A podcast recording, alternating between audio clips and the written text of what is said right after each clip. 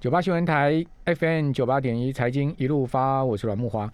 哦，经过这次疫情的冲击啊，呃，台湾很多问题全部暴露出来哈，包括防疫的问题哈，另外呃，这个缺水、缺电的问题啊，整体经济的基本增长哈，其实在这些基础的经济呃要素下面哈，我们常讲说经济基本要素就是土地啊、人才啊、水啊、电啊、哦基础设施啊，哦这个是经济的基础要素嘛。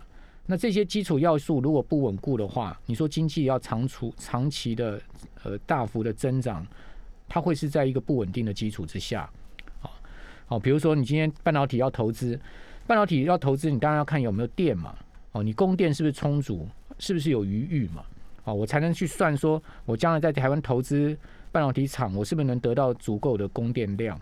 好，那包括水的问题也是，哦，我那个各行各业都需要用水。哦，半导体啊，哦，这些科技业要用的水量非常的大哈，大家不要以为说啊，半导体没有用什么水，其实半导体要用水的量非常大，所以为什么台积电要出动水车，就是这个原因哦，因为它没有水不行啊，半呃，包括面板的生产也都用非常大的水量，好，所以说基础设施啦，包括水啊、电啊，哦，这个。供应是不是充足？没有疑虑，这些都会变成是投资很重要在思考的点上面。那如果说台湾在这些问题上面，我们不做一个充分的解决，或者说做长期的思考，那产业要投资势必会遇到这方面的困扰。哦，甚至在投资上面，他就会做呃另外的打算嘛，这是肯定的。那这一次的缺电哈，它的原因非常的多。首先第一个，水力发电没有啊，这个是缺电其中一个主要原因。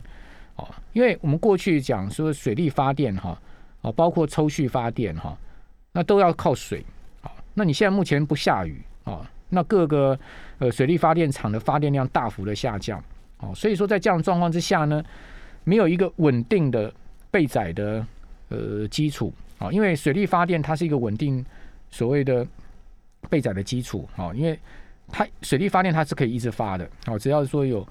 呃，有有足够的水量，它是可以一直发的，哦。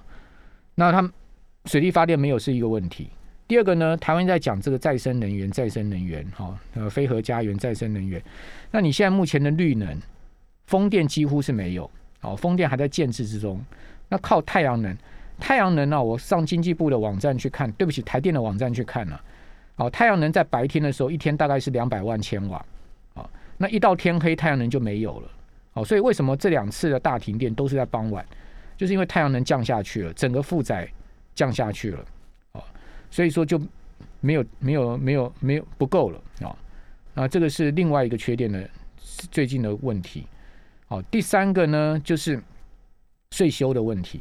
哦，因为台电哦，它是根据过去啊这个用电的情况啊去做估算。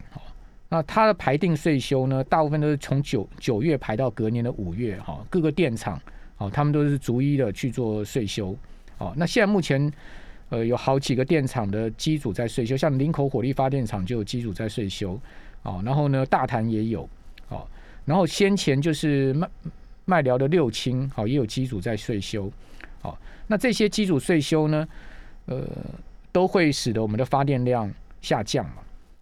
那因为这些机组在税修的过程中也不能随便的就启动它，好，因为毕竟税修它有一定的时程安排啊，好，所以说在这一块上面又缺了，哦，那再加上最近啊，哦，大家都在家里面办公了也好了，上课也好了，用电需求大增，这两天的天气非常的闷热哈。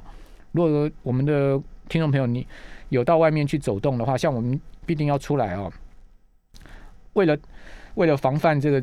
呃，第四级的升级啊，我今天也要去银行做一些网银的设定等等哦。所以说呢，在外面一走，满身大汗哦。为什么？因为不是说非常的热，但是很闷呢。哦，闷到满身大汗。你说这样情况下，你一家几口人在家里面不开冷气，怎么可能嘛？一定闷坏了嘛。哦，所以说冷气家家户户开，哦，电脑家家户户的打开，那个用电量自然大增嘛。哦，所以说用电量大增啊，同时呢发电量不够，那就缺电了嘛。所以我讲说缺电这件事情，它不是一个绝对的问题，它是一个相对的问题。什么意思呢？平常时候台湾不缺电，哦，我们发电量绝对供应这个需求是没有问题。但是特殊状况或者突发变故就缺了嘛。所以五月十三号那天缺电什么问题？哎，那个超高超高压的变电所这个呃汇流排接地了，哦，然后呢台电的说法说是一个呃员工呢他去按错开关了，这个这么瞎的说法都有了，哦，如果他是真的，我跟各位报告真相只有一个，这个真相只有台电知道，是不是这样子呢？台电要怎么说就是怎么样嘛。我请问你这个工程师叫什么名字啊？到现在大家知道他是谁吗？好，我我打电话到台电去问了，台电的这个高层跟我讲什么呢？他说呢，这个工程师还是一个资深的工程师。我就问他说，是一个资深的工程师，怎么可能会去按错开关呢？我说你们在测试的时候都是一组人的，因为我以前跑过台电新闻的，我跑过经济部新闻的。我说你们都是一组人。我也问他说，他是不是当时是一组人在现场？他说告诉我是一组人在现场。我说一组人在现场，他怎么会按错开关？你告诉我。他回答不出来。我也不要说是哪一个台电长官跟我我问他的，他回答不出来。啊，他说等调查报告出来。我说你又你又来了，又等调查报告了。你们每一次都说等调查报告出来。好，这个够不够瞎？够瞎了吧？好，就算是真相是真的，他按错开关也够瞎了。是不是？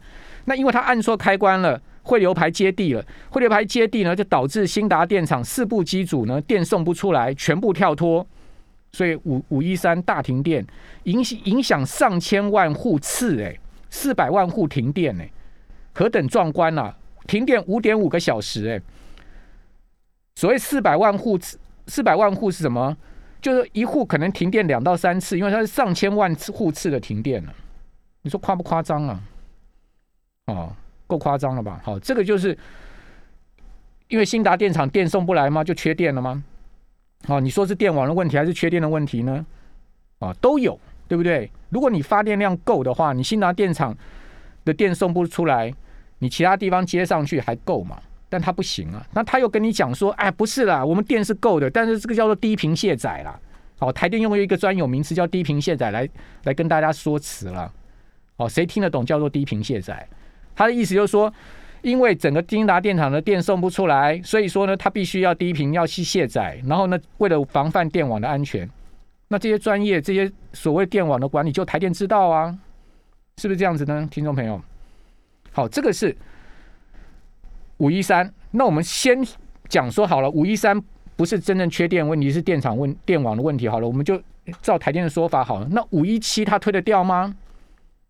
微信推不掉了吧？所以台电就晚上开记者会，终于承认啦。他用一个说辞叫做“供电紧张”，嘿嘿，还真会转呢。哦，用“供电紧张”哦，而不讲缺电，叫做“供电紧张”哦，就跟那什么人与人接触啊，哦，回忆往事是一样的意思嘛。哦，就是很会用文学名词嘛。哦，供电是不是紧张？供电紧张就等于画上缺电等号了嘛？五一七到底出什么问题？